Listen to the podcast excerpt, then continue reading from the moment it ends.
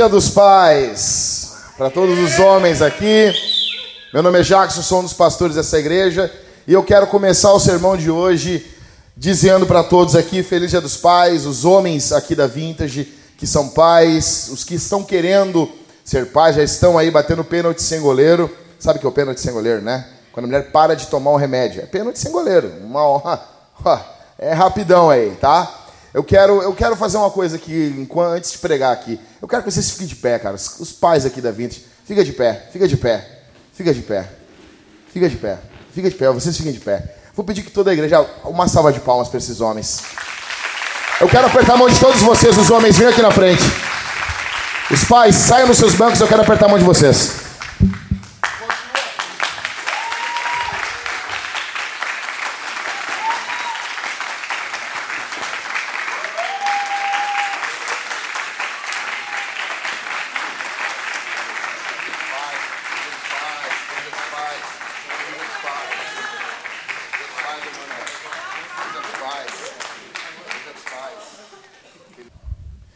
Isso aí. Eu tenho orgulho de vocês. Eu tenho orgulho imenso de vocês. Vocês que não abandonaram as esposas, vocês que não largaram ela por causa de um rabo de saia, vocês que amaram seus filhos, vocês que ficaram em casa, vocês que se arrependem diariamente de seus pecados, vocês que se juntam a nós aqui na Cavalo Branco, ouvem muitas vezes algumas coisas pesadas, estão seguindo Jesus. Eu amo vocês. Eu tenho orgulho de todos vocês aqui. E não é fácil, cara. Não é fácil. Semana passada estávamos começando o nosso Shabá é, em casa, acho que foi domingo de noite, domingo passado, e estava começando a querer relaxar. E por favor, fiquem com essa imagem aqui na cabeça de vocês. Antes que eu me esqueça, o título do sermão é Feliz Dia do Patriarca lutando pelo patriarcado. Nós acreditamos no patriarcado e eu vou explicar isso para vocês hoje. Mas deixa eu explicar. Então, nossa filha já tinha dormido, a Isabel tinha dormido. Não sei se vocês viram que eu ganhei uma camiseta, né? É... Sou um pai de uma princesa. Tenho um taco de beisebol, machado e uma pá. Alguém vai dizer, para que isso? A tua filha tem cinco meses. Isso aqui, eu quero que, que as crianças que já lê, os gurizinhos, eles já vão lendo isso. Eles vão crescer lendo isso. E daí eu sei que na antiga as pessoas diziam, não, não precisa ter medo, tem que ter respeito. Eu é diferente, não precisa ter respeito, tem que ter medo. Tá bom? É o contrário. Então eu já quero incutindo terror na mente deles, assim. Com carinho, né? Óbvio. Então, aí estávamos sentados no nosso sofá, que fizemos em dez vezes, com a loja, a loja Stephanie e Arthur. Estamos lá, bem deitados, aquele meu sofá faraônico, vendo a minha televisão, a Thalita e eu, ali, quando de repente, meu, mas pensa num estouro. Não era tiro. E deixa eu dizer uma coisa. Eu acho chique as pessoas que sabem não sabem a diferença de, de, de, tiro e bomba. Quando tu sabe a diferença é que tu criou, se criou num lugar meio ruim. E eu sei. Pum! Ah, foi tiro. Não, não foi tiro, não. Que droga, né? Quando a gente sabe, quando tu sabe o que é tiro, quer dizer que o lugar onde. Quando tu não sabe, ai, o que foi isso? É Playboy. Entendeu? Então é playboy, filhinho de papai. Se, não, se fica assim, ah, não sei. E eu sei, mas, mas foi um estouro muito, muito alto dentro de casa. E daí eu estou sentado assim, olhei para a Thalita, tá a Thalita, eu e a nossa filha. Nossa filha no quarto dormindo. E nós na sala. Deu aquele estouro, eu. Pô, algum homem tem que ir lá fazer isso, né? Sou eu. Aí eu levantei, peguei meu taco e fui orando. Mas assim, Desci as escadas, porque assim, cara, a, a minha cozinha tem umas janelas de vidro. Eu pensei, bom, quebrar a janela ali. A Thalita teve a mesma impressão, depois ela me contou. E já tem gente dentro de casa aqui. E daí, o que, que acontece? Eu já fui segurar a escada e fui descendo para a cozinha. Eu era a última barreira entre eles, a minha filha e a minha esposa. O que aconteceu? Uma coisa muito interessante. Enquanto eu estou descendo a escada, eu não precisei falar nada para minha esposa. Minha esposa já foi para dentro do quarto. Proteger a nossa filha. Porque esse é um núcleo familiar. Sabe aquele memezinho bagaceiro, feio pra caramba, que tem um, um, uma, uma cortina escrito assim, Cristo, embaixo tem uma outra, um, um guarda-chuva, o marido, a mulher e os filhos? É exatamente assim. Assim como essa imagem. Enquanto eu vou ficar pregando, vocês vão ficar vendo. O cara carregando uma Jéssica ali, ó. É uma Jéssica. Não estou dizendo que é tu, Jéssica. Mas é uma Jéssica ali, ó. Vocês podem ver. Tem um cara carregando uma Jéssica. Mas, ah, Jéssica, mas que tu não achou parecido, Jéssica? Tá, ela tá sem maquiagem, tudo bem. Né? Mas é isso aí, ó. É isso aí. Esse é o nosso trabalho. Esse é o nosso chamado. Esse é o nosso chamado. E deixa eu dizer uma coisa. Cadê o meu, meu acionador? Não, não me deram acionador aqui? Você, acionador. Top. Beleza, sem problema. Fica tranquilo. Obrigadão aí. E, e, e, as mães, elas têm uma, uma, um negócio. Não sei se vocês fazem isso, mas a minha esposa faz. Quando eu estou longe de casa, ela fica me mandando fotos, vídeos. Fico mandando assim, para o pai ficar com saudade de casa. As, as mulheres fazem isso, ó, que ele está perdendo. Fica mandando. Daí, cara, só que essa aqui a Thalita não chegou a mandar, mandou só uma. Daí, quando ela pensa, olha as fotos da Isabel. Eu vou, cara, eu sou pai babão, desculpa, tá? Fica tranquilo. Eu quero só, só contar um episódio para vocês. Aí, eu tinha dado banho nela. E a Thalita botou, eu subi para trabalhar, a Thalita botou ela na, na, na, poltrona de amamentação e começou a bater foto. Será que mãe, é, mãe bate foto que nem as amigas da Suzana, né, meu? Que as amigas da Suzana, coitadas, né, velho? E daí, ó. E daí ela foi batendo foto dela, cara. Mulher é assim desde criança, já é vaidosa com uma câmera. Bota uma câmera. Cara, quando eu vi essa foto, meu coração derreteu. Só que essa aqui, ó.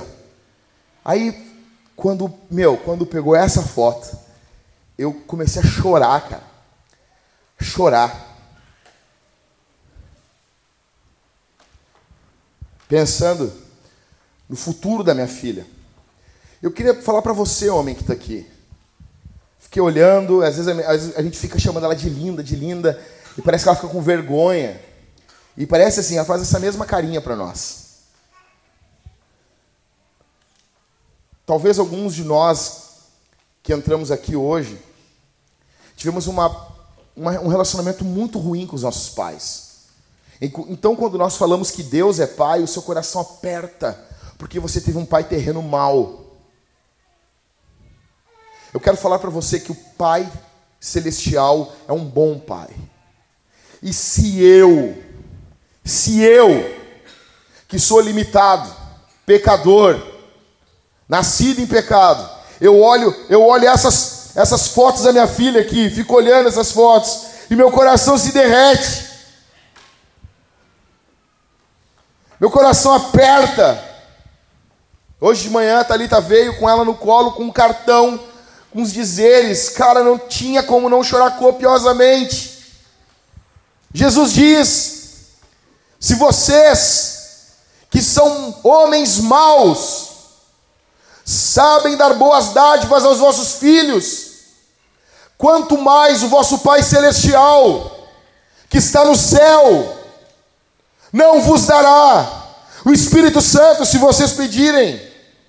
Eu venho aqui essa manhã lembrar para você uma coisa: existe um Pai no céu que ama você, existe um Pai no céu que ama você, e quando Ele olha você, Ele contempla toda a sua vida, você nem se lembra quando você tinha um dia de vida. Minha filha fez cinco meses ontem. Era duas e pouca da tarde, eu disse, há cinco meses, está ali. Então eu estava pegando ela no colo pela primeira vez. E ela olhando o mundo. E eu dizendo, bem-vinda. Bem-vinda, minha filha. E eu ali orando e dizendo, Deus me dá vida, me dá santidade me dá saúde, me dá coragem para amar minha esposa, amar minha filha, amar os meus filhos que virão, amar a tua igreja, para nós termos um legado santo nesse mundo, para nós termos homens de verdade nesse mundo, para que meninas cresçam em lares onde elas não são abusadas, onde elas são cuidadas, amadas que elas não precisam de um namoro para conhecer o que, é um colo, um amor, um abraço, um beijo, mas que elas experimentam isso dentro do lar, porque ela tem um pai, uma mãe que ama, ama de verdade. Eu dizia: Deus, me dá essa chance. Eu não mereço, mas o Senhor pode me dar, Senhor. Em tudo. Muda o jeito da gente dirigir. Quem me conhece, eu já desci um milhão de vezes do meu carro para brigar. Eu não desço mais, porque eu quero voltar para casa. Muda o jeito da gente pensar sobre Deus. Porque eu olho a minha filha, eu digo, Deus, eu amo ela demais. Quanto mais o teu amor pela tua igreja. Eu fico meditando. Muda o jeito da gente pastorear. Quando a gente olha aquele irmão mais fraco, que dá vontade de dar um pé na bunda do cara, o cara só dá problema. A gente pega até pesado, mas depois o coração da gente aperta e a gente lembra, ele tem um Pai celestial que ama ele. Eu vim aqui essa manhã te lembrar disso. Antes de ser dia dos pais, é dia do Senhor, é dia do teu Pai.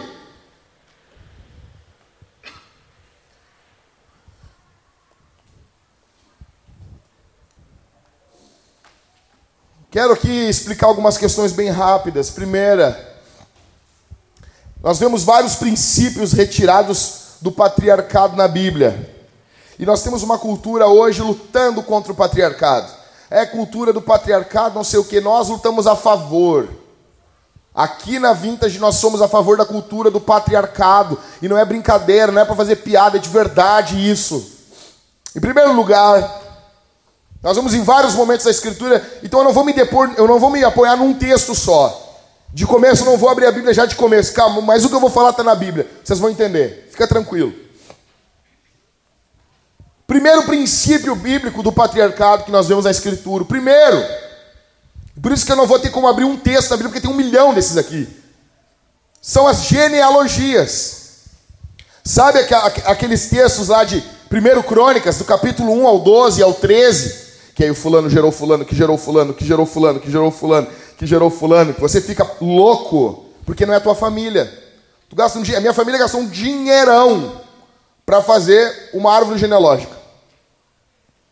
E a gente foi até a terceira, quarta geração, quinta no máximo ali, e não conseguimos mais. Estava conversando com o Ever e com a Mariane ontem, falando os pais que adotam não podem esconder dos seus filhos que são adotados. Porque nós temos um senso dentro de nós de parentalidade. Esse senso que nós queremos saber de onde viemos. Nós queremos saber de onde a gente veio. É normal isso. Quando a gente vê na Escritura esses textos, lá em Mateus capítulo 1, em Lucas capítulo 1, a gente vê em Neemias, a gente vê em Crônicas, a gente vê no livro de Números, a gente vê isso direto. E o fulano gerou fulano, que gerou fulano. Primeiro, gente, deixa eu explicar uma coisa. As genealogias, elas, elas são uma bomba. Uma bomba para os homens. Por quê? Porque quem gera na genealogia é o homem. Genealogias, 99% dos nomes que estão ali, até mais até, 99,9% dos nomes são nomes de homens. Alguém vai dizer, não, é machismo. Tu está pregando, como eu sou acusado na internet de pregar a, a, a teologia do macho alfa. Né? Idiotas. Isso é machismo? Não é machismo, não. Isso é, isso é responsabilidade. No povo de Deus, o filho conhece quem é o pai. No povo de Deus, o pai sabe quem é o filho. Numa cultura como a nossa, onde os pais não conhecem os filhos, os filhos não conhecem os pais. No povo de Deus, as genealogias estão. E eu amo genealogia. Eu amo. Já preguei um milhão de genealogia aqui na Vintage. Eu amo. Porque é a palavra de Deus. Eu amo, amo ficar lendo aqueles nomes que eu fico pensando nas famílias. Eu fico pensando no legado. Eu fico pensando em tudo isso. E todo ano a gente passa pelos textos, a gente lê de novo lá em casa. Eu fico pensando no amor de Deus por, por aquelas pessoas. Eu fico vendo assim, eu não estou sozinho no mundo. Eu venho de um povo que amou o Senhor. Na Bíblia, as crianças, elas literalmente elas saem dos lombos dos homens. É quase como se os pais, os homens, parissem seus filhos. Tamanha é a comunhão do homem com os seus filhos. É como se eles nascessem dos homens. conhecendo os seus pais. É quase como na Bíblia os homens são homens que literalmente ah, são, ah, não, não digo literalmente uma linguagem figurada, melhor dizendo, os homens quase que amamentam os seus filhos, estão ligados com um cordão de amor pelos seus filhos. A mulher está ligada com um cordão umbilical, ela amamenta. O, o homem, como cabeça do lar, como patriarca do lar, como eu vou explicar isso depois para vocês, mas o homem como cabeça não é o homem que vai embora, não é o homem que não, não se envolve, não, é um homem extremamente envolvido com a vida dos seus filhos. As genealogias nos apontam isso, e isso não é machismo, isso é segurança para as mulheres. São homens que não vão ir embora. Os filhos vão nascer, o corpo da sua esposa vai mudar. E ele não vai abandonar ela, ele vai ficar. Vai haver amor, cumplicidade, carinho, paixão dentro do lar. Durante a vida dessas crianças, elas crescem conhecendo os seus pais. É como se nascessem deles. E deixa eu dizer uma coisa: se nós achamos aqui os homens que a gente entende de brutalidade, do que, é ser homem. E se a tua masculinidade não te dá abertura para viver com os teus filhos, tu entende de tudo, menos de masculinidade. Ser macho, ser viril, é literalmente ser dos filhos. Na rua a gente pode brigar, quebrar o pau, defender a igreja, defender a cidade, defender a família, defender os nossos filhos, esposa. Mas dentro de casa tu vai ver o Maicon com mais de 100 quilos infantilizando a voz para falar com as filhas dele. Porque isso é ser homem. Isso é ser homem. Você vai ver homens, homens até então grotescos, botando uma tiara de unicórnio, parecendo que que é isso? Que coisa estranha Estranho se ele viesse para o culto com isso. Aí nós ia chamar ele para conversar. Mas é muito normal, meu velho. Eu digo aqui os pais que vão ter meninas, tua vida vai ficando um pouquinho mais rosa assim. É rosa para tudo que é lado, velho. Tudo para tudo que é lado é um troço rosa. Tudo é... Ah, mas menina não veste rosa. Ah, vai plantar batata, seu chinelão, chimbungo. Chegou ontem aí, quer saber? Vida inteira. Qual é o teu argumento bíblico? Vai catar coquinho, rapaz. Esse é meu argumento bíblico. A plantar batata. Eu tô, eu tô andando sábado de manhã, levantamos, aí eu peguei a Thalita, levei pro. Vamos lá dar uma caminhada com a Isabel. Eu botei. Ela não tá caminhando ainda, fica tranquilo. No carrinho. Aí a gente foi ali no parque ali da, da PUC ali. E eu amo isso.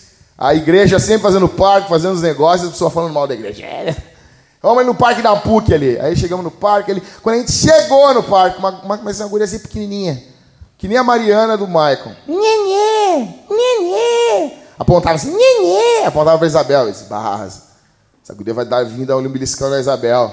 Eu meio que saindo assim. Ela, nenê. E vinha, e vinha. Parecendo assim a esposa do boneco assassino. E... E daí eu cheguei, ela ficou do ladinho do carrinho, eu parei o carrinho, a mãe dela veio, eu disse, não, peraí, peraí, deixa ela, deixa ela. E ela, não, é que ela gosta muito de nenê. E ela não tinha o quê? Tinha dois anos, menos de dois anos. Tinha um banco, eu disse, ah, senta ela ali. Posso botar ela no colo dela? Dela, ah, ela vai amar isso. Aí eu tirei Isabel ali, Isabel com a corna burrada assim, não sei que ela puxou. Aí, aí eu tirei ela, Aí botei ela no colo da guria, bati uma foto. Aí ela ficou com a Isabel um pouquinho no colo ali. Eu disse, cara, quem criou isso aí? Quem que, quem que botou isso no coração dela, dessa menina? Foi a cultura patriarcal. Por favor, meu velho. Por favor. Pega a criança desde pequena, ela pega um bonequinho, já começa a nanar, meu velho. Os pais de homens aqui, os pais de meninos, os pais de guris. Tua vida mudou, cara. Tua vida mudou. Teu filho não adianta, cara. Teu filho vai te dar dor de cabeça, velho. Ele vai pular, ele vai querer pular, vai querer, vai querer dar cambalhota, cara. Tá louco? Não, não é bem assim. Olha, olha o Isaac, cara. O Cauê não explicou isso pro Isaac. O Cauê não precisou, meu. Certeza Isaac já dava uns mortal dentro da barriga da Aline, cara. Então, Isaac é o Isaac, é o Isaac Hurricane. Isaac Furacão. O, é o Tasmania. Não é o demônio da Tasmania, tranquilo.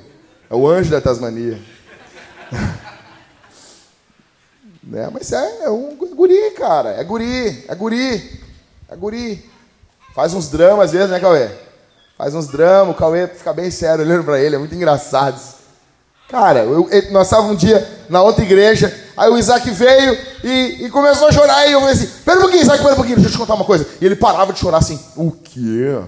Aí eu, aí eu pensei, assim, tu sabe, cara, tu me explica uma coisa, por que, que o Homem-Aranha ele consegue segurar um trem com, com, com, a teia? Ele consegue? Aí ele, eu não sei. Eu, tá bom, pode voltar a chorar. Aí ele voltava a chorar.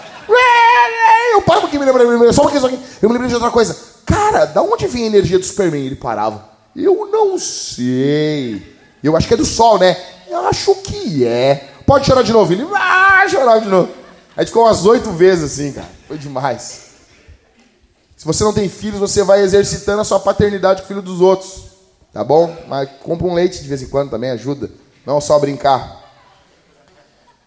Então, assim, cara, eu pergunto para vocês aqui, em primeiro lugar, as genealogias. Você tem dificuldade para lidar com crianças? Os homens aqui. Pergunta para os homens. Aí a mulher, ah, o que eu tenho a ver com isso? Tudo. Tem que saber reconhecer um bom homem. Senão você vai ficar, vai casar com um cara estúpido, idiota. Vai pedir oração. Ora por mim. Porque a gente vai em um monte de igreja. Tem umas igrejas, tem as irmãzinhas do coque, do coquinho, assim. Cabelinho todo branco. A nossa, que mulher santa. E ela chora orando. Não todas. Algumas choram orando pelo marido. Converte meu marido, converte meu marido, converte meu marido. Aí, pô, mas, mano, doutor, que a maioria dessas mulheres tudo casada com não crente. Aí vai ver quando era nova, não ouvia o pastor, não ouvia os irmãos, não ouvia, achava que era bobagem. Porque rebelde também envelhece. Pessoa que não ouve o pastor também fica com cabelo branco. Cabelo branco não é sinônimo de santidade. Então você, meu irmão, você tem que entender isso aqui. Primeiro princípio nas genealogias: as mulheres têm que amar a genealogia. Porque isso está falando de um povo onde o pai conhece o filho. Aonde o pai, o homem é o que gera a criança. Você tem noção disso? Isso não exclui a mulher. Isso mostra o papel forte do homem dentro de casa. Isso mostra que o homem ele é da família, ele pertence à família. Por isso que a Bíblia diz que o pastor tem que ser um homem de uma só mulher, ele é dela. Ele tem, um, ele tem uma dona. Por isso que os homens chamam, eu chamo a Thalita de Dona Thalita. Os caras, ah, vamos fazer tal coisa. Ah, vou falar com a Dona Thalita lá. Por quê? Porque é dona. É isso que a Bíblia está dizendo. Marido deu uma só mulher, o coração dele é dela, é devotado, é entregue. Isso é teologia, gente. Mas não. Vocês querem ficar ouvindo só bobageira. Então, em primeiro lugar, genealogias. Você conhece seu pai? Você conheceu seu pai? Não conheceu? Seu pai foi embora, traiu sua mãe. Deixa eu dizer uma coisa aqui. Eu quero, eu quero, eu vou falar um negócio aqui. E isso aqui, isso aqui é, é vai dar. Já, eu, eu, já dei uma palha aqui, né? Uma palhinha na cavalo branco. Eu quero falar aqui. Eu odeio, eu odeio o, o, o divórcio legalzão. Tem o divórcio legalzão. O que, que é o divórcio legalzão? Tu fala com o cara, o cara, o cara assim, o cara muito carinho pela mãe dos meus filhos. Muito carinho. A mãe dos meus filhos, mãe dos meus filhos. Muito carinho. Uma pessoa extraordinária. Aí tu fala com a mulher, ela. Não. Um carinho imenso pelo meu ex-marido. Pai dos meus filhos. Pai dos meus filhos. Um homem extraordinário. Não é nada. Mentiu. Ele é um mentiroso. Ele disse: Você fiel até a morte. E não foi. O divórcio legalzão. O divor... As pessoas querem pintar na nossa cultura que tem. Não, não, não, não. A gente continua amigos. Mas que, que, que isso? É óbvio que um homem e uma mulher têm que ser amigos são casados. Mas vai mais do que amizade. Eu costumo dizer que casamento é amizade com benefícios. Se é que você me entende. Tem que haver romance, velho. Tem que haver. Aí agora a gente tem o pessoal do, do divórcio legalzão. Ah, e daí pinta o divórcio. Aí o que, que essa galera vai para onde? Qual programa de TV eles vão? Fátima Bernardes, a Oprah brasileira. E a Fátima Bernardes se levanta como uma sacerdotisa da cultura. E ela prega um evangelho dela. Aquilo lá é uma igreja, cara. Tem um princípio de vida e o pessoal do divórcio legalzão vai lá. E fico pintando um divórcio legalzão. Cara, deixa eu dizer uma coisa. Quando um cara vem falar para mim, ah, mas eu paguei pensão, que é aplauso. É sério. Não existe amor pelos filhos se você abandonou a mãe deles. Vou repetir isso aqui. E durma com isso. Jesus é maior, perdoa, perdoa, tem graça, tem amor, tem misericórdia, tem. Mas se você abandonou a mãe de seus filhos, você não amou seus filhos. Não tem como amarmos os nossos filhos divorciado de amarmos as nossas esposas. Não existe. Não existe. Você não bate na mãe de seus filhos e depois diz para os seus filhos que você ama eles. Se alguém desse um soco na cara da tua mãe, você ia amar essa pessoa, cara. Você, meu irmão, foi feito para fazer sua esposa sorrir, não para chorar. Lembra da última vez que você fez a sua esposa chorar? Se arrependa disso. Sua vida não é para fazer sua esposa chorar. Você foi feito para fazer sua esposa sorrir, se alegre. Os caras casam com a mulher, a mulher era alegre, vibrante. A mulher vai murchando. Vai murchando do lado do cara, porque a vida do cara suga a energia da mulher. Primeiro lugar aqui na Bíblia, genealogia, o homem é da casa. O homem ele é propriedade do lar, a vida dele é dos filhos, é da mulher. Ele é o homem da casa. Você quer você quer reproduzir o mau comportamento que os seus pais tiveram, com o seu pai? Homem. Seu filho precisa conhecer quem é você. Seus pecados, seus acertos. Não vem pintar a tua de bonzão em casa, não. Abre o peito. Em segundo lugar, na escritura, eu quero me deter aqui um pouquinho na vida de Jacó. Jacó, para mim, é fenomenal. Tem Abraão, Isaac e Jacó, e para mim, Jacó, dos três patriarcas, ele é um. Jacó é o melhor, na minha opinião. Ele é muito de verdade, a vida dele é muito. Não é, não é, não é um Abraão. Abraão, é que Abraão é muito Abraão, entendeu? Abraão, ah, não, Abraão, é que tu é, tu é muito Abraão. Jacó não. Jacó é que nem nós nem a gente. Então ele é meu patriarca preferido. Em segundo lugar, o patriarca, ele ama uma mulher profundamente. Está em Gênesis. Quem tem Bíblia aí, abre comigo aí. Vamos dar uma manuseada aí para. Ah, pastor só fala, não. Vamos abrir a escritura. Gênesis 29. Se tu não achar Gênesis, cara, te mata. Ah, mas tem o outubro amarelo. Então, então, então segura. Gênesis 29, 20. Olha o que diz.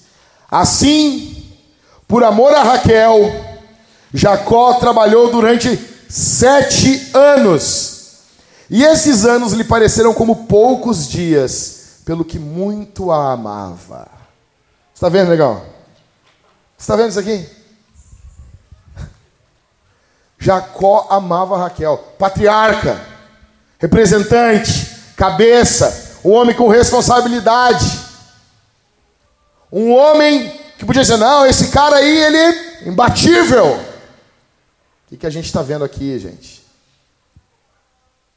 Senta aí, Davi. Senta e ouve, é para ti. Fica olhando a minha camiseta aqui, ó. Tô de olho em ti, cara. Vocês, eu tô tudo de olho em vocês. Todos vocês, os gurizinhos aqui, ó. Estão na minha lista, cara. Pensa não, onde tu tiver eu vou estar, Davi. Tu menos imaginar eu apareço. Para sempre. Fica de olho, rapaz. Jacó trabalhou 14 anos por ela. Daí algumas pessoas pensam, não, ele trabalhou 14 anos, 7, aí depois você, não, ele casou depois do 7 teve que trabalhar mais 7. Tá? Verso 27, tu lê aqui, ó. O verso 27 explica isso aí. Complete a semana da festa de casamento da primogênita, depois daremos a você também a outra, pelo trabalho de mais sete anos, que você ainda me servirá. Você sabe que Labão enrolou ele, deu a Lia para ele, um troço louco. Mas ele amava Raquel, o coração dele era dela. O coração dele pertencia a ela. Por que, que o coração de Jacó, escuta isso, por que, que o coração desse homem, ele era devotado à sua mulher? Porque ele veio de um lar onde o seu pai era devotado à sua mãe. Isaac era louco de amor por Rebeca. Ele vem de um lar. Vocês que são pais de garotos e meninos aqui, cara. Deixa eu dizer uma coisa. Quando as crianças de dois anos, três, quatro, quatro e cinco anos não se perturbam com os pais, tem algo errado no relacionamento. Se os teus abraços a tua mulher, teu, os beijos a tua mulher, aquela passada na bunda da tua mulher quando ela está na cozinha. Eu falei isso para vocês, cara. Você é casado? Tá casado? Quem é casado aqui? Você casou com a tua mulher, a bunda dela é tua. É sério, pastor? Claro, meu. E quem é solteiro? Te rala, velho. Te rala. Vai orar, vai jejuar. Semana que vem começa a série de cantares. Vocês, o negócio aqui vai pegar fogo. Aí, cara, não adianta, já falei isso aqui, falei na cavalo branco pros caras. A tua mulher tá subindo uma escada, tá só tu e ela, tem que dar uma beliscada na tua mulher, meu. Mas é, cara, não dá. Se teus filhos não se incomodam, cara, casamentozinho, ó. Hum. Tem que pegar, os filhos têm que dizer assim, ai, ai, para, é. é assim. Aí tá bom. Aí tá bom. Eu não vou contar um, um, quem é, eu vou contar só o que ocorreu. Tá bom? A gente estava no grupo da igreja. Aí uma pessoa diz: Ah, não, não posso falar, vai, vai ficar na cara. Não sei se eu falo. Vão, vão me atacar depois. Mas eu não me aguento, gente. Tá, vou falar assim: uma outra igreja. Num outro grupo de WhatsApp. Uma guria disse: Meus pais estão ouvindo música alta. Essas músicas aí. Aí o pai, eu não vou dizer porque. Eu não vou te dizer o que eu estava fazendo enquanto eu ouvia essa música. Ai, para, pai! Uma outra igreja. Não é foi aqui, não. Isso é casamento saudável. A gente vê o que? A gente vê Jacó amando Raquel desse jeito. A gente vê Isaac amando Rebeca desse jeito. Ele trabalha por ela. Eu pergunto aqui para os homens, o que, que te, qual é a desculpa que você dá para agir com estupidez com a tua mulher e não pedir perdão, não se reconciliar, não não mudar em um homem mais parecido com Jesus. Eu pergunto, tem romance na tua casa?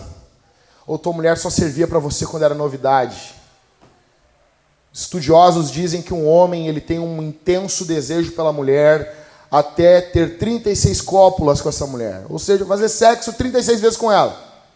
Depois de uma média de 36 vezes, diminui a atração do homem pela mulher. Alguns dizem que isso é para o homem viver, porque senão ia dar um ataque no coração, o cara ia morrer. A questão é o que ficou depois disso. Tem romance? Tem amor?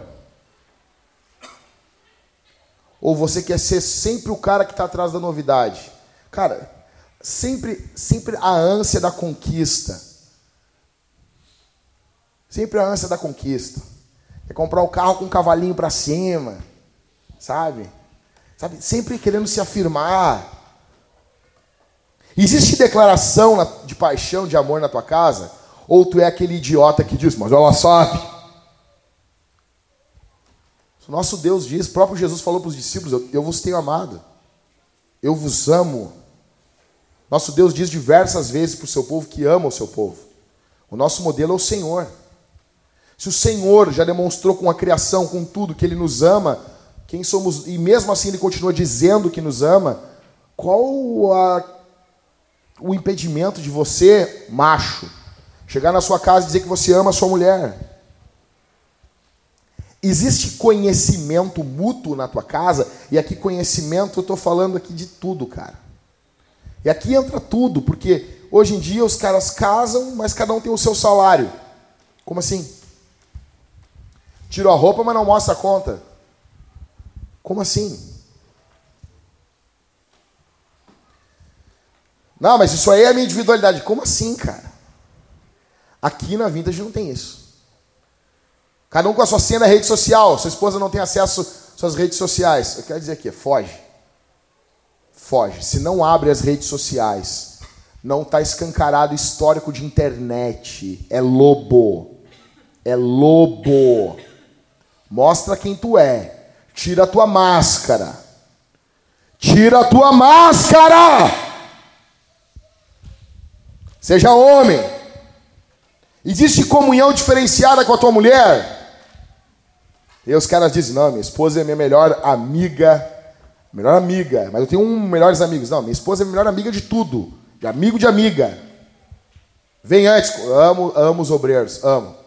Amo os pastores. Os caras são meus faixa. Toda semana a gente está junto, falando mal da igreja, falando mal de vocês, se reunindo, orando por uns, amaldiçoando outros. Nós estamos tudo junto. Mas minha mulher vem antes, cara. Vem antes. A pessoa que mais me influencia é minha mulher. Só quem mais influenciou? O Charles Randall Spurgeon. Que droga, hein? Quem mais influenciou? O John Piper. Não, quem mais influenciou é minha mulher, cara. Por isso que você tem que casar com uma mulher sábia. Porque a tua mulher vai te influenciar. Por isso que você não pode casar com uma mulher tola. Você. Você acha que. Você pode não amar sua esposa? Daí alguns homens vão dizer assim, né? Como é que é, Marcos? Você vai dizer assim: Não, pastor, veja bem. A minha esposa ela é muito emocional. Eu sou mais racional. Então, eu, eu em casa eu não digo que eu amo para minha esposa. Eu não digo porque eu sou racional, eu sou razão. Sou razão. Mentira. Tu é mentiroso. Todo homem machinho que diz que é racional é mentiroso. Eu vou dizer de novo. Eu digo na tua cara, tu é mentiroso. Está dizendo para mim que você é mentiroso? Sim, você é mentiroso. Quantos dias você não olha na cara da sua mulher e diz, eu te amo? Não, eu sou racional. Não é não. É um baita do mentiroso. Malandro. Não, pastor, eu sou racional. Mentira. Porque quando tu vai ver o jogo do Grêmio, a porcaria do Grêmio que me irrita eu sou o gremista mais irritado com o Grêmio. Eu vou ver jogo do Grêmio. Ontem, Grêmio e Flamengo. Eu disse, não, vai me irritar de novo, cara. Lá, e o Renato bota os reserva. Contra o Flamengo, cara. Tomou-lhe 3x1 lá, lá no Rio de Janeiro. Beleza. Quando o Grêmio faz um gol, o Grêmio, a porcaria do Grêmio. Quando o Luan, com os braços balançando, parecendo um lango-lango, parecendo um bonecão de posto.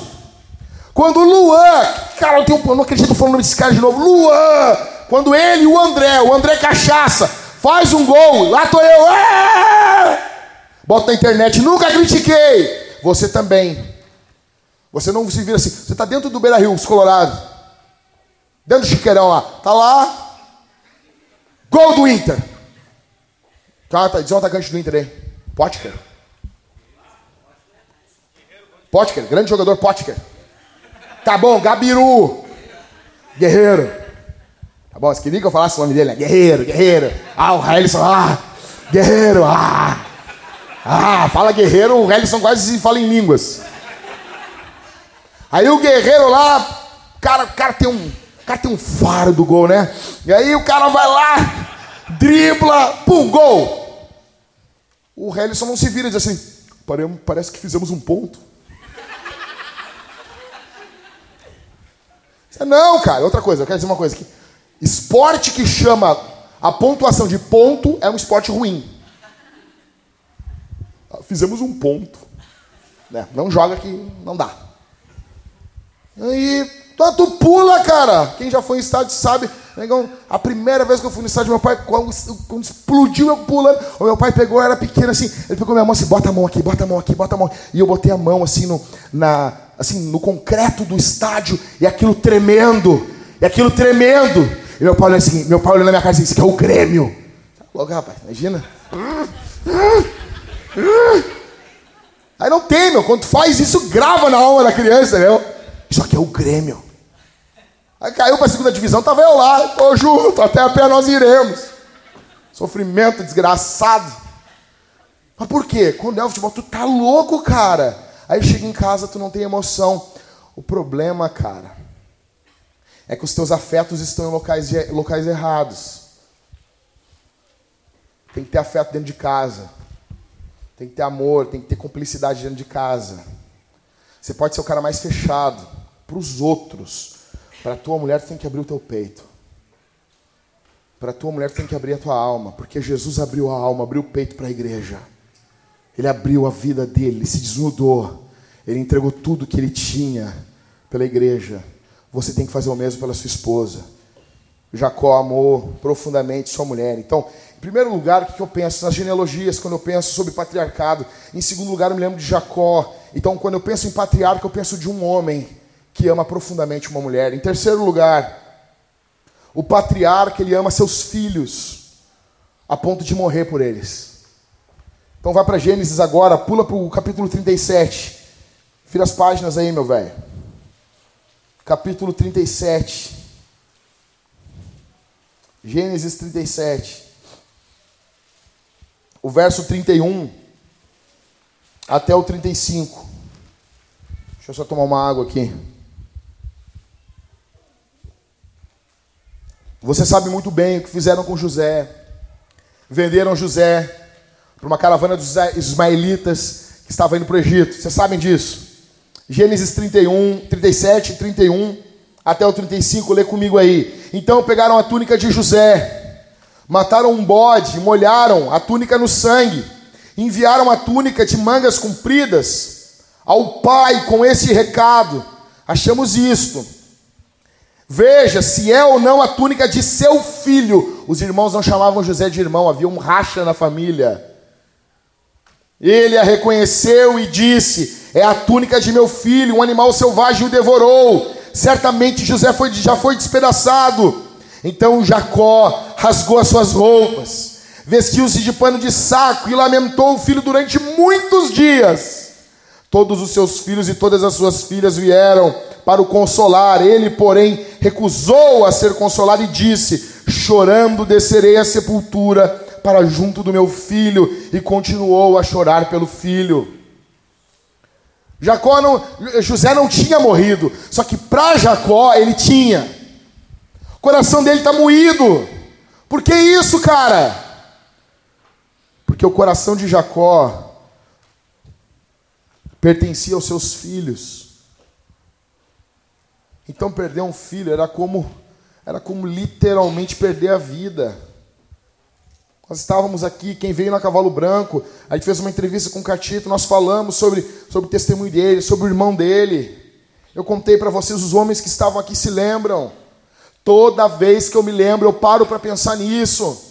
Eu penso no pai do Catito, no Zig, quando eles foram para Atibaia, eles vão para passar um período de férias, de descanso.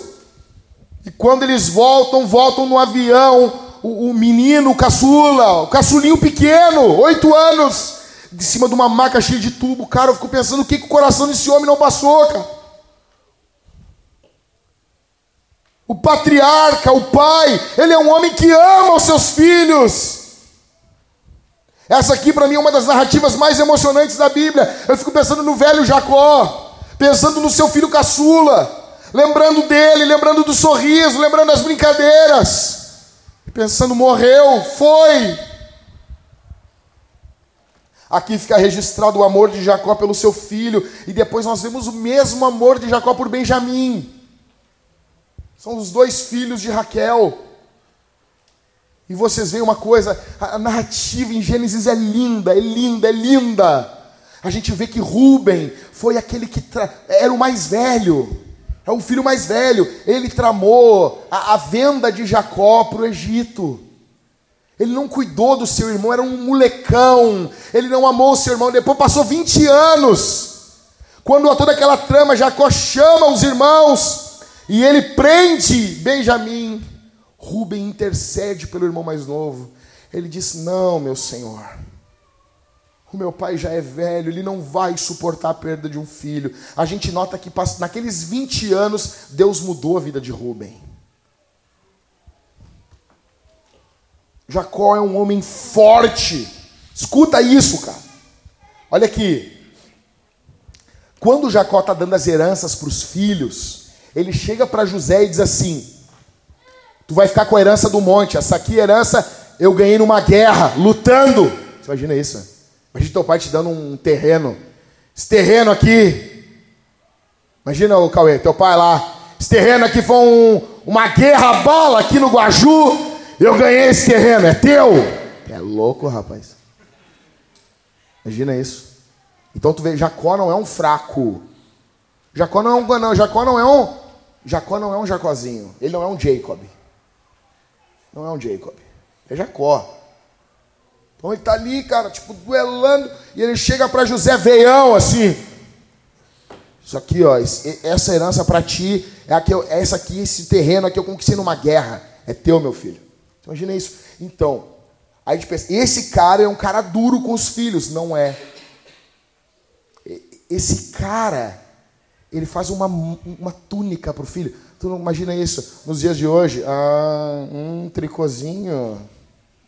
Hum, faz tricô, qual o problema? Vai dizer que Jacó é fruta? Não é não, negão. Jacó te dava uma biaba no ouvido, tu caía seis vezes sem levantar. Te dava seis rasteiras sem tu sair do chão. E ele tá ali, cara. Um homem forte, extremamente forte, mas muito amável com os filhos.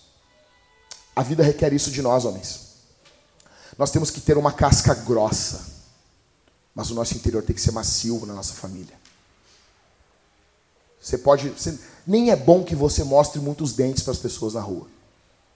É bom, às vezes, ser uma, uma cara meio sisuda com as pessoas. Em alguns momentos é interessante isso. Os homens que estão aqui me escutem. Não, não arreganha muito teus dentes mesmo.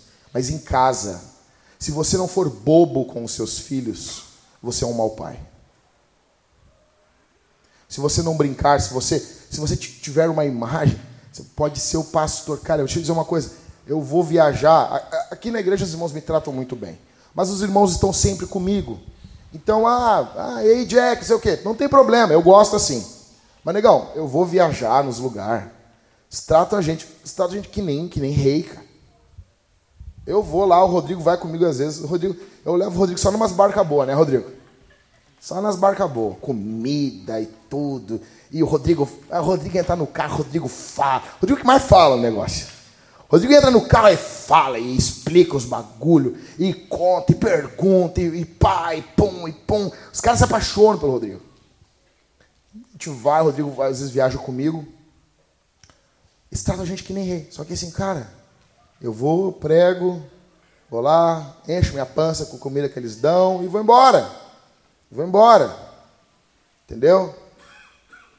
Só que eu chego em casa, não é, ah, não, negão. Chego em casa, o coração é da minha família. Você pode ser o diretor de uma multinacional, em casa tu é papai. Papaizinho. Papaizinho, em casa tu é isso, meu velho. Em casa você, é você pode ser aqui, ó, Daniel, pode ser, qual é o maior cargo do, do, da aeronáutica, Daniel? Brigadeiro. Já brigadeiro. Por que é brigadeiro? O cara pensa num brigadeiro assim, né? Esse cara, cara, o cara virou brigadeiro. O cara imagina um brigadeiro. O Arthur. O Arthur vai ser o branquinho, o Daniel o negrinho. Com a farda de. A farda da aeronáutica, assim. Por que brigadeiro? Bom, tudo bem. Morto explica pra nós aí depois. Mas aí, briga... pode ser brigadeiro, velho. Em casa tu é o papai. Em casa tu é o papai, meu e o teu coração e os teus filhos. Assim, eu estou vendo isso em Jacó. Vejo isso. Interessante que esse amor, olha para mim aqui, esse coração molenga dentro de casa de Jacó, fora ele é um leão e dentro de casa o coração dele é molenga. Esse coração molengão de Jacó, ele é aprendido por José. Tu pode notar, José é um homem forte. Passar pelo que passou, ele é um homem muito forte. Só que quando ele está diante dos irmãos, ele chora, ele abre o peito, ele abraça. é família, é sangue, é vínculo, é o povo de Deus. Eles estão juntos. Ele chora copiosamente dele diante dos irmãos diversas vezes.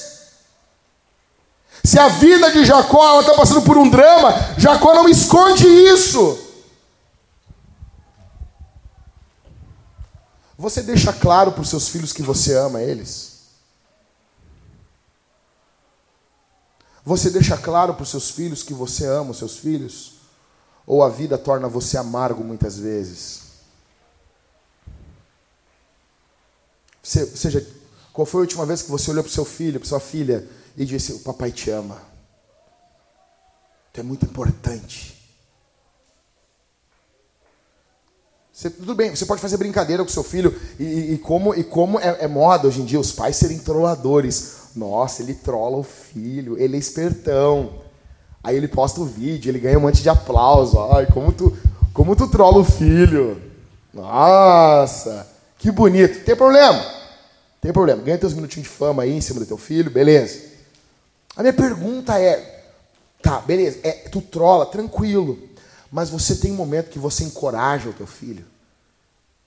Que você encoraja, você diz para ele assim: você é precioso para nós. Você é precioso. Deixa eu dizer uma coisa para vocês. A gente estava contando isso para Daniel ontem aqui. Antes, ontem, ontem ou antes de ontem, não me lembro.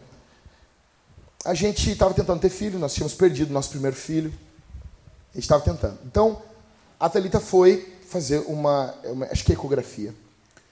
E para saber se estava tudo ok com, com, com, o útero, com os ovários, com tudo ali, né? Todos os órgãos ali. E, cara, quando saiu o resultado, no ovário dela, ovário esquerdo, tinha uma, um pontinho assim, um pontinho. Mas assim, tipo um pontinho de caneta. Menor até. E daí tu olhava tudo assim, tinha um pontinho. Ela disse: "O que é isso aqui, doutor?" E a doutora disse: "Isso aí é que tu vai é que tu vai menstruar." Ela não tô grávida. Dela não, não tá. Isso aqui é que é a tua menstruação que vai vir. Eu me lembro, eu ali ultra mega empolgado, disse: "Não, amor, tu pode estar tá grávida." E ela: "Não, amor, não, amor, acredita. Tu pode estar tá grávida." E ela: "Não, amor, não." Saiu triste. Ali um mês, não veio a menstruação, não veio, fizemos exames, ela estava grávida. Aquele pontinho no ovário era Isabel, não tinha nem, nem para o útero ainda.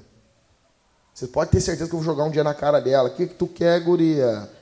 Eu te vi, tu era um ponto de caneta. Vem me responder. Tapa nos teus beijos, guria. Tu é louca? Pontinho, cara.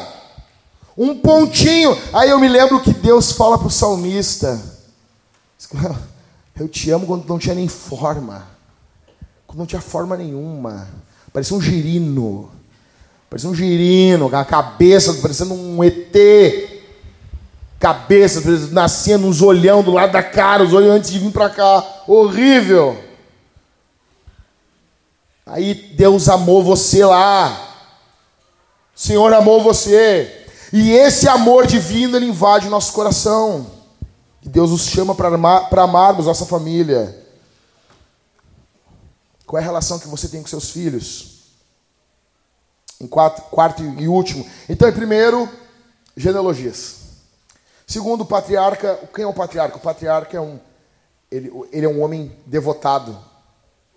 Um, um homem que ama demais a sua esposa. Em terceiro, o patriarca, ele ama seus filhos ao ponto de morrer por eles.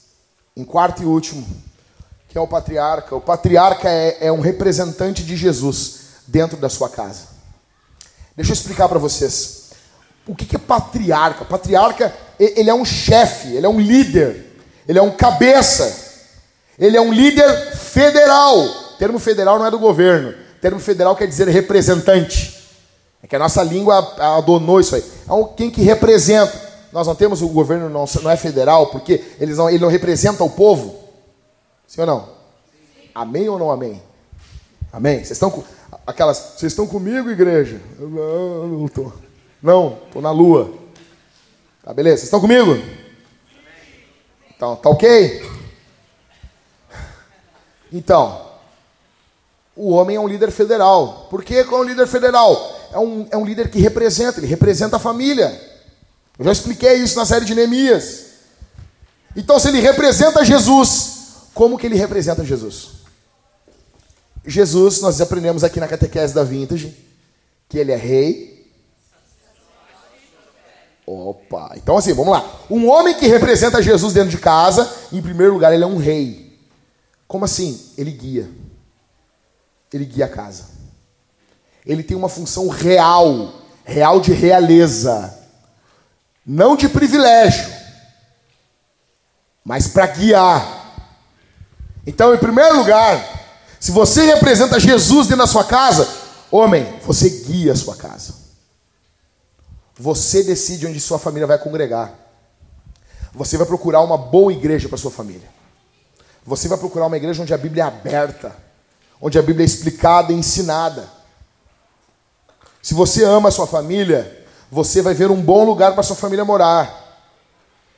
Um local seguro. Porque você guia. Então, como rei da casa, você guia. Você, você planeja, você tem um, um, um, um plano, você tem um futuro. Você está fazendo algum fundo econômico, juntando um dinheirinho por mês, nem que seja mínimo. Para que se vier um, um vendaval na tua casa, tu tem alguma coisinha. O homem faz isso. Então você, você é rei, você guia. Você vai apertar um pouquinho a finança aqui, nós vamos começar a juntar isso aqui, ó. Cinco reais por semana. Não, mas não é muito dinheiro. Não, isso aqui é. Vai se juntar isso aí, rapaz. Vamos parecer um louco. Você vai pegar, você vai. Ser é rei, você está guiando a tua família. Então é rei. Segundo lugar. Segundo lugar. Opa, o que, que o sacerdote faz? O sacerdote, ele representa o povo diante de Deus. O sacerdote, ele intercede pelo povo. O sacerdote, ele é aquele que fica do lado do povo falando com Deus. Ele fica do lado, em favor do povo, olhando para o Senhor. Ele fala com o Senhor em nome do povo. Então, quando um homem aqui na Vintage ora, ele ora por ele em primeiro lugar. Mas ele tem um. Ele, ele, e quando ele ora, ele ora por ele. Ele, ele representa ele. Mas em segundo lugar, ele tem um segundo tipo de oração que o homem faz que a mulher não faz. Quando ele ora representando a casa. Então, tua família é Eber, Daniel. Quando o Daniel está orando, ele está orando como Daniel, mas em alguns momentos ele está orando como Eber, representando a casa. Isso a Ingrid não faz. A Ingrid ora como Ingrid. Daniel ora como Daniel, mas ele também ora como Eber, como representante da casa. Que barulho é esse, gente? Alguém fala para as pessoas fingir que está numa igreja ali. Amor de Deus. Imagina isso. Então, representante, intercede. Como que você, homem que está aqui, me olha? Como que você passa a sua vida sem orar pelos seus filhos, sem pôr as mãos sobre a barriga da tua esposa? Como? Como? Como, cara? E isso começa desde a, desde a gravidez, meu velho. Desde a gravidez. Por isso que eu pergunto para os pais aqui: ah, bebê está na barriga? Tá, tá falando com teu filho? Ah, um pouco. Como assim um pouco? Como assim um pouco? Eu, cara, acordava minha filha ali dentro, eu tô falando, tu não mexe, mas tu tá louca. Eu pegava, botava minha boca na barriga. Isabel! Dava um grito, a guria dava um pulo. É, isso é pentecostal, isso aí, ó. Poder de Deus aqui, cara. Vou pregar, não vai responder. Tá louca? Dava um pulo bem louco. Até hoje, meu, falo, eu falo assim, oi, minha filha, já se olha, já se abre. Porque tem que conhecer minha voz. Minhas ovelhas conhecem minha voz, Jesus falou. É minha ovelha. Seu homem, você é o pastor da tua casa. Você é o pastor da tua casa. Você é o pastor da tua casa. Não sou eu, é você. É você, homem. Teus filhos têm que conhecer a tua voz. Então, primeiro, rei. Segundo, sacerdote. E terceiro, se o sacerdote está do lado do povo, falando com Deus, o profeta está do lado de Deus, falando para o povo. Volta a imagem lá, deixa aquela imagem bonita ali. Tranquilo. Ele é o profeta. Ele é o que ensina. Ele é o que traz a palavra dentro de casa. Por isso, cara, que o homem é o que diz: vamos fazer o culto. A mulher pode lembrar, óbvio, mas o homem, o homem, o homem que tem, o homem que tem essa incumbência, vamos ler a Bíblia, vamos orar. A devoção é do homem dentro de casa. Essa devoção, olha para mim aqui, olha para mim. Deixa o Helison resolver ali. Essa devoção, essa devoção transborda. Pode deixar assim, Hélio, pode deixar assim. Essa devoção transborda para a família, transborda para a esposa, transborda. Eu encerro dizendo que nós temos uma grande crise nos dias de hoje, porque nós somos, em primeiro lugar, filhos de Adão. E Adão fugiu. Adão é como muitos dos homens que nós conhecemos. Muitos de nós que estamos aqui somos órfãos de pais vivos. Os pais foram embora. Geração de homens fracos. Um homem que trai uma mulher é um homem fraco. Merece um, um tapa nos beiços. É um lixo. Principalmente o homem que não se arrepende do seu pecado. Lembrando, há perdão para homens que pecaram contra suas esposas e se arrependeram. Há graça, há amor. Mas muitos acham que não fizeram nada. Não, eu dou a pensão, eu faço isso, quando muito. Nós somos uma geração filhos de homens fracos.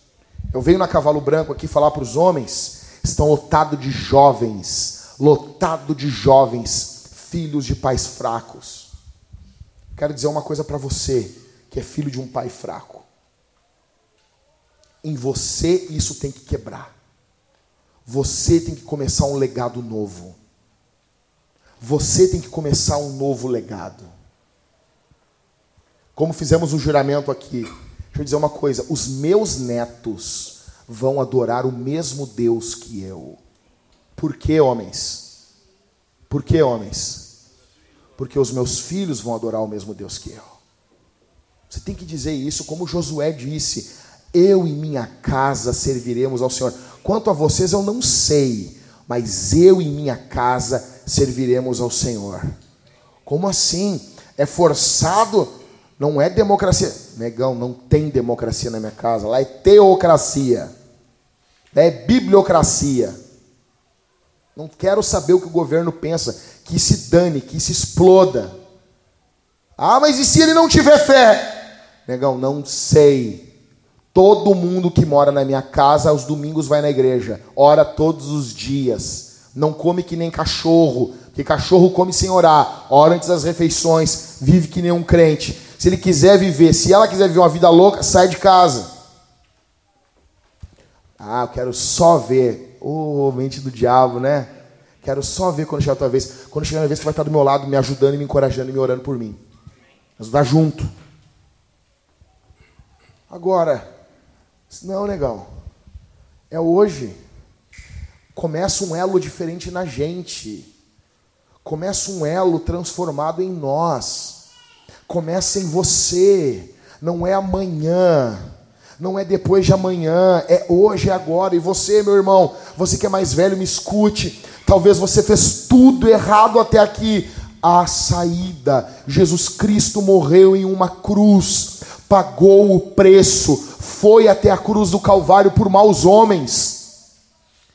Tanto que ele estava em uma cruz, tinha um ladrão do lado dele. Provavelmente era um mau pai.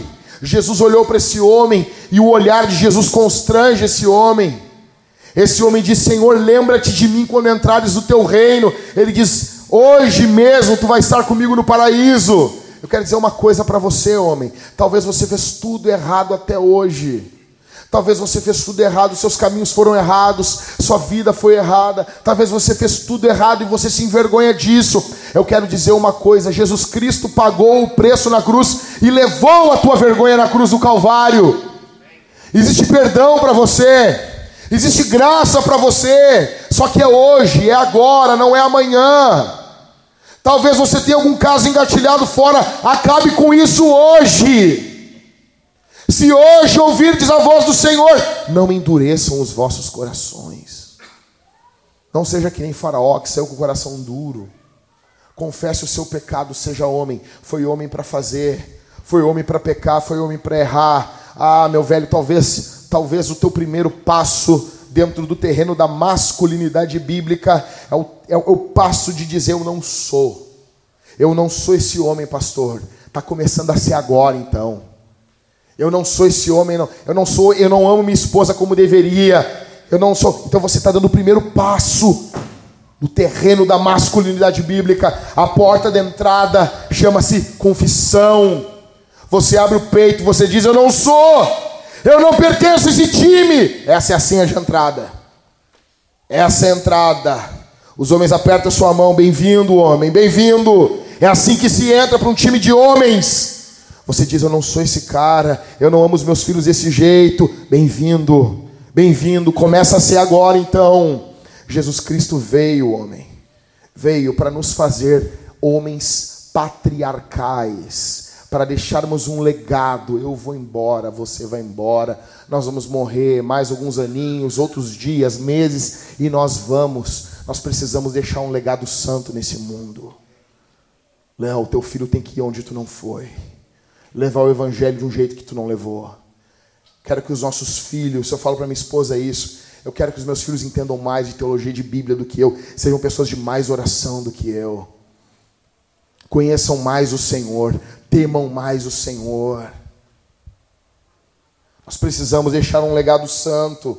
A boa notícia é que Jesus veio ao mundo. Jesus amou a igreja. Adão não amou Eva. Adão não cuidou de Eva. Então Jesus redime Adão. É como disse Paulo, o segundo Adão, ele vem redimindo. E agora nós estamos em Cristo. Nosso modelo não é Adão. Adão não cuidou de Eva. Jesus amou a igreja. Jesus cuidou da igreja. Homem, eu conto com você. Eu conto com você, homem. Eu conto com você. Imagine. Imagine se a nossa igreja tiver uma base de homens fortes, como um patriarca. Eu estou terminando aqui, encerrando. Ó, para você ficar tranquilão. Fechei a Bíblia. Pum. Fechei. Pum. Aqui, fechadinho. Você imagina isso? Você imagina a nossa igreja com homens fortes com homens que abraçam seus filhos em casa, oram com eles, impõem suas mãos sobre suas cabeças, invocam, impetram a bênção de Deus ali. Seu filho pode viver um período difícil na adolescência, mas você vai ser um pai perseguidor. Eu falo, vou, não foi à, à toa que eu usei esse termo, eu quis usar ele, um pai perseguidor. A língua portuguesa, o termo perseguidor, ele tem uma conotação negativa. Só que em inglês tem um termo, esse termo perseguidor mostra o amor de Deus por Israel. O amor de Deus por Israel era um amor que perseguia Israel. Israel não pecava em paz. Nossos filhos vão pecar. E vão. Mas nós vamos estar em cima e eles vão pecar. Marco, Esmeraldino, elas vão pecar. Mas elas não vão pecar em paz. Elas não vão ter paz para pecar. Porque a nossa presença vai ser tão forte, tão forte, tão forte. Tem tanto, tem tanto pai nesses filhos, né? Nessas meninas, esses garotos, tem tanta essência do pai. Exala! Que eles não conseguem nem pecar em paz. Vão tentar na adolescência exorcizar isso. Para, eu me governo, eu me mando, mas não vão conseguir. Nós vamos estar juntos, amando nossas esposas, amando os nossos filhos, construindo um legado santo para a volta de Jesus, deixando uma igreja santa, poderosa, cheia do Espírito Santo, que ama a Escritura. Os seus filhos, quando estiverem no seu enterro, no meu enterro, eu, qual é a lembrança que eu quero? Quando eu falar com seus filhos, dizer assim: Eu me lembro do papai a lembrança que eu tenho do papai é com a Bíblia aberta em casa. A gente sentado na sala e o pai lendo a escritura e no dado momento ele começava a chorar, porque o culto caseiro tinha vida. Tinha vida. Às vezes o papai começava a orar no meio no meio da leitura. Quando cantávamos, nos alegrávamos, nos abraçávamos, havia oração, havia fervor. Podia faltar às vezes dinheiro para um, um brinquedo, para um, algum programa diferente, mas nunca faltou Deus. Nunca faltou o Senhor. O papai sempre cuidou da igreja. O papai sempre nos cuidou. Domingo era o melhor dia. Para as pessoas, domingo é tédio. Para nós era alegria, porque era o dia do Senhor. Tédio para o ímpio. que não teme o Senhor, que precisa estar tá indo em todos os lugares para preencher o vazio. Por quê? Porque domingo é o dia da adoração. Como o, o ímpio não adora o Senhor, o coração dele fica entediado, é óbvio. Não, pastor, é porque é folga. O sábado também é folga e está todo mundo feliz. Coração. Você imagina isso? Pega os teus filhos hoje, nós vamos orar. Pega os teus filhos hoje, abraça os teus filhos, ora, implora a bênção de Deus sobre ele, cuida, ama os teus filhos. Seja homem, se doa, se entrega, se abre, imita o teu Deus. Como diz o Paulo Júnior, seja como um giz, um giz de cera que gasta, que vai se gastando, gastando beleza, gastando juventude, gastando saúde, gastando dinheiro, gastando a vida, gastando tempo, gastando história, para escrever a história dos teus filhos. Escreve, deixa um legado. Você não está aqui para sempre. Guarda a tua casa, homem. Homem, literalmente. Você precisa proteger a tua casa da maldade. Proteja a tua casa. Deus fez você para isso. Nós temos que orar. Estou encerrando aqui. Nós temos que orar. Orar pelo Guilherme, esposo da Amanda. Falei com ele antes de assumir o púlpito. Faleceu a tia dele que estava com câncer. E eu conversando com ele aqui na frente, ele está indo para Maringá. Eu mandei uma mensagem para ele assim, Guilherme. Eu sei que tu está quebrado por dentro. Eu quero dizer uma coisa: tu é um homem de Deus, um presente, uma riqueza aqui para nossa igreja. Vai dirigindo em paz, vai dirigindo tranquilo e volta em paz. No meio de toda essa nuvem negra, eu disse para ele agora: disse para ele, no meio de tudo isso que tu veja o sorriso do teu Deus que te ama e está cuidando de ti, está cuidando da tua tia também, que foi levada para o Senhor. Eu me lembro que ele estava aqui na Cavalo Branco e ele começou a chorar. Ele disse assim: às vezes é pesado demais a carga de ser um homem. E da gente se abraçou, nós choramos juntos. Eu quero dizer, homem, eu não sou, eu não sou insincero, eu não sou um cara insensível ao que você está passando. Homem chora, homem não chora minga, homem chora. Eu sei que não é fácil, mas Deus nos deu ombros mais largos, porque a carga maior é nossa. O peso maior é para ser nosso. E Deus vai honrar você. Deus vai honrar você. Deus vai honrar você. Deus vai honrar você. Quando você estiver sentado na sua velhice, sendo embriagado com os beijos dos teus netos, quando estiver pulando no teu pescoço e você, de forma escondida, dando um doce para eles, Pega aqui. Vai falar, porque vou dar dinheiro como se fosse tráfico. Você vai fazer isso. Assim, pega esse dinheiro aqui, ó. E para você ser uma avó, você tem que guardar alguma coisa debaixo da teta. Minha avó fazia isso. Minha avó levantava assim. E ela tirava. Cara, tinha muita coisa ali. Não precisa ser igual ela. Ela tirava o dinheiro, assim, um dinheiro suado. Mas é dinheiro. A gente não tem nojo de dinheiro. A gente aprende desde novinho a não ter nojo de dinheiro. Né? Ninguém tem nojo de dinheiro. Não, é bom, né? Aí, então você vai para você viver isso, para você com a sua esposa receber os seus netos na noite de Natal, seus filhos, começa hoje, cara. O tratamento com a tua mulher tem que mudar hoje. O teu coração muda hoje. Muda hoje. Vamos orar? Vamos ficar de pé? Vamos orar? Homem, abraça teu filho.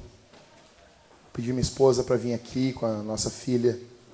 Eu quero que os homens que estão aqui procurem suas esposas. Procurem suas esposas, peguem seus filhos. Vamos lá, homens. As crianças estão lá no Vintage Kids. Vamos buscar elas. Vamos buscar elas. Nós vamos responder esse sermão ofertando, cantando e ceando. Busque as crianças lá. Cauê, já traz a banda aqui. Vem com a banda para cá. Vamos lá. Vamos orar. Vem, meu amor, faz favor. Vem aqui. Peguem os seus filhos, peguem as crianças. Peguem os seus filhos, irmãos. Vamos lá, vamos lá, fica tranquilo, fica tranquilo. Nós somos uma família, nós estamos tranquilos uns com os outros aqui.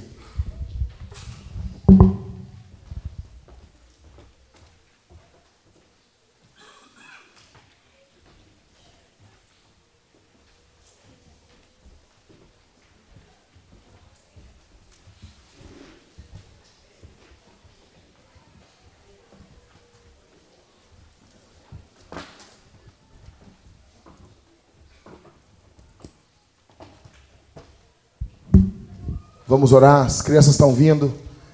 Nós vamos responder esse sermão de três formas. A primeira forma que nós vamos responder, nós vamos cantar. Nós vamos cantar, gente. Uma casa com louvor é uma casa alegre. Eu preciso que os homens cantem. Eu tenho um sermão engatilhado para cavalo branco. O que Deus faz quando homens cantam? O que, que acontece quando homens cantam? Nós vamos cantar.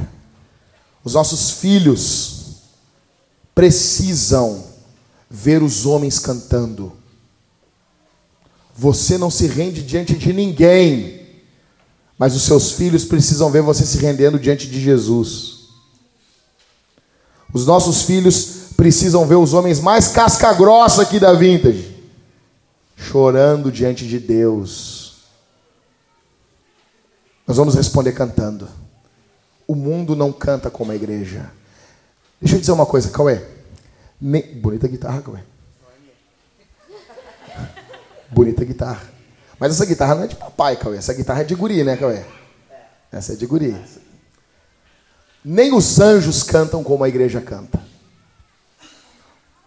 Deixa eu dizer com todo respeito às miríades de anjos, os anjos que estão aqui no culto, como diz Hebreus capítulo 12, que tem anjos aqui, com todo o amor aos anjos, nós conheceremos eles na eternidade.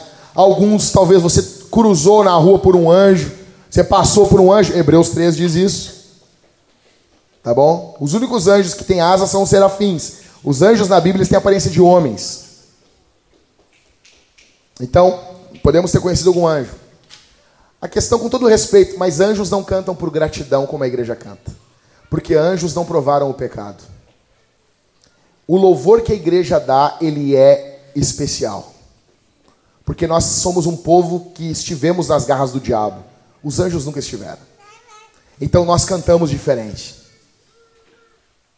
Em segundo lugar, os irmãos que vão trazendo as crianças lá, sabe como nós vamos responder? Nós vamos responder ceando. E a ceia, ela é fenomenal. Por quê? Porque nós estamos comendo com o nosso Pai. Nós estamos comendo com os nossos irmãos. Então nós vamos cear. Se você faz parte de alguma igreja, você pode até não ser daqui. Você vai cear conosco.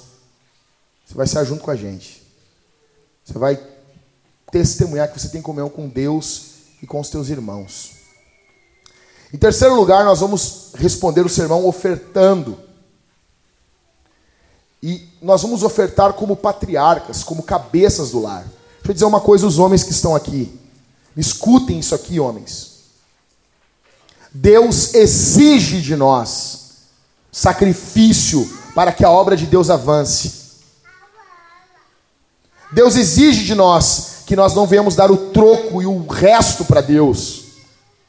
Nós queremos plantar igreja. Ontem nós estávamos lá no chá do Joaquim, aí eu olhei aquela avenida lá e fiquei pensando assim, Daniel, ah, imagina uma igreja aqui. Daqui a um ano nós vamos estar plantando uma igreja em Canoas. Nós vamos plantar uma igreja em Canoas. E vai ser a primeira plantação depois da vintage. Nós vamos plantar uma igreja. Começa hoje. Não queremos o dinheiro do remédio do teu filho. Não queremos o dinheiro do, do, do, da, tua, da tua farinha, do teu arroz. Nós queremos que você dizime. Você seja fiel ao Senhor. Oferte. Deus tem um pedaço do seu salário que não é seu, não é meu, é do Senhor. E alguns que estão aqui, o Espírito Santo está sussurrando no seu coração e está dizendo: Ei, esse dinheiro aqui, esse dinheiro é para ofertar, é para minha obra é para os meus propósitos. Eu falei para vocês a cavalo, quem não estava, as mulheres que estão aqui. Uma irmã passando necessidade, o filho dela chegou na minha casa chorando, minha mãe está passando por isso, isso e isso. Na hora eu pensei, vou dar uma oferta. E na hora o Espírito Santo falou no meu ouvido assim: é o dobro. E eu, não, isso é a voz do diabo.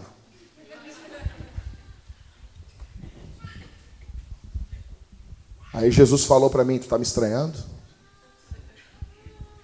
Deixa eu baixar o vestido dela aqui, peraí.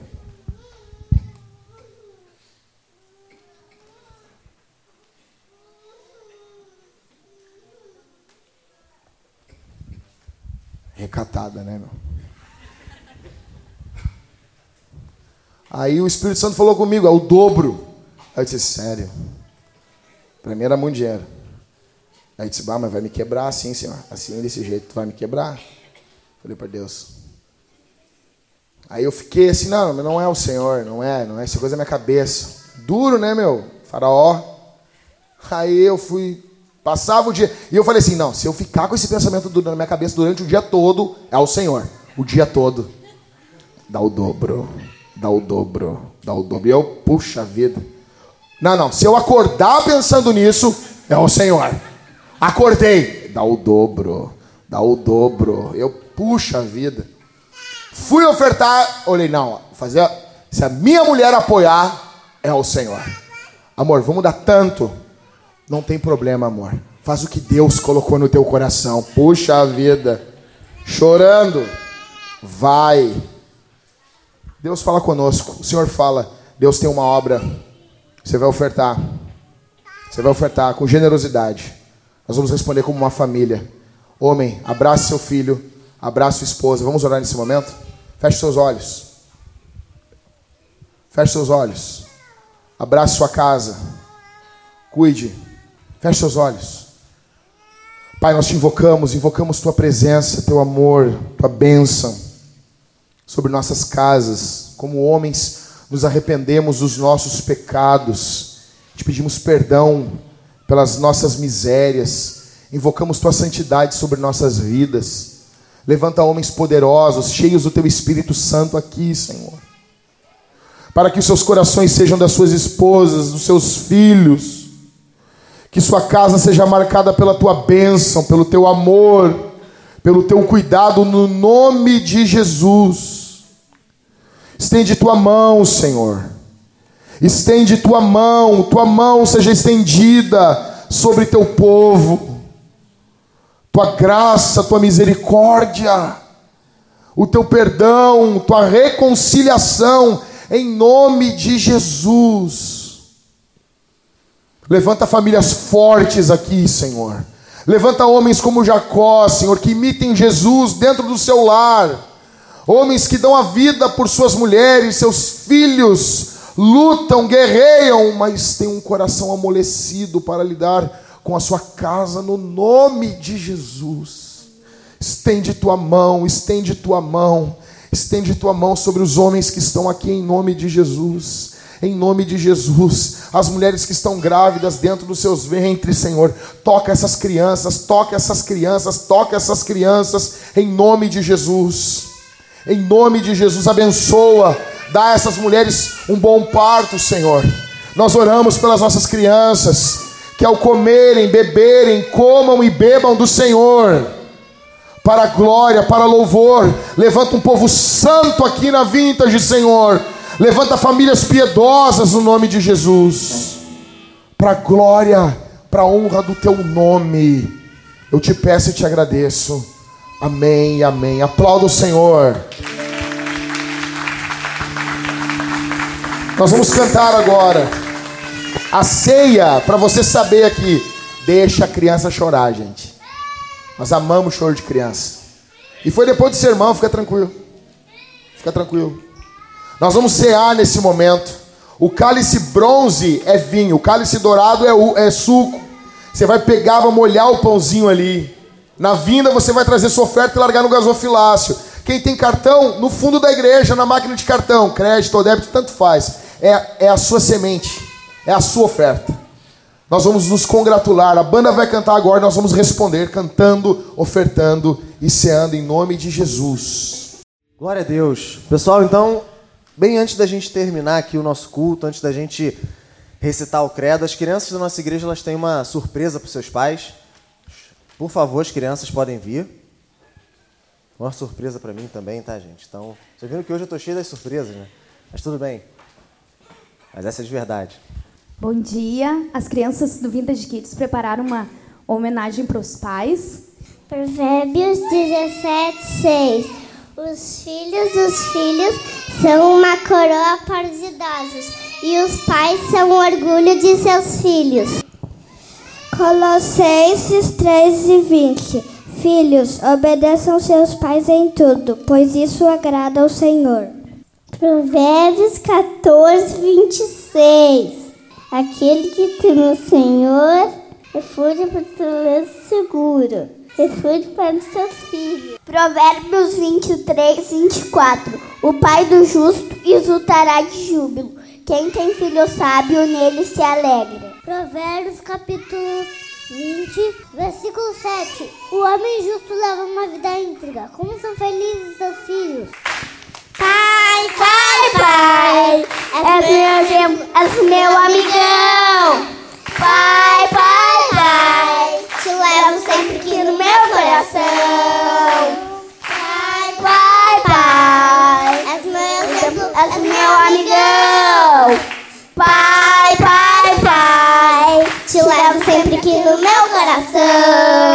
Que trabalha todo dia. Meu pai que sustenta a família. Meu pai que protege dá amor. Papai que me ensina nos caminhos do Senhor. Nos caminhos do Senhor. Nos caminhos do Senhor. Nos caminhos do Senhor.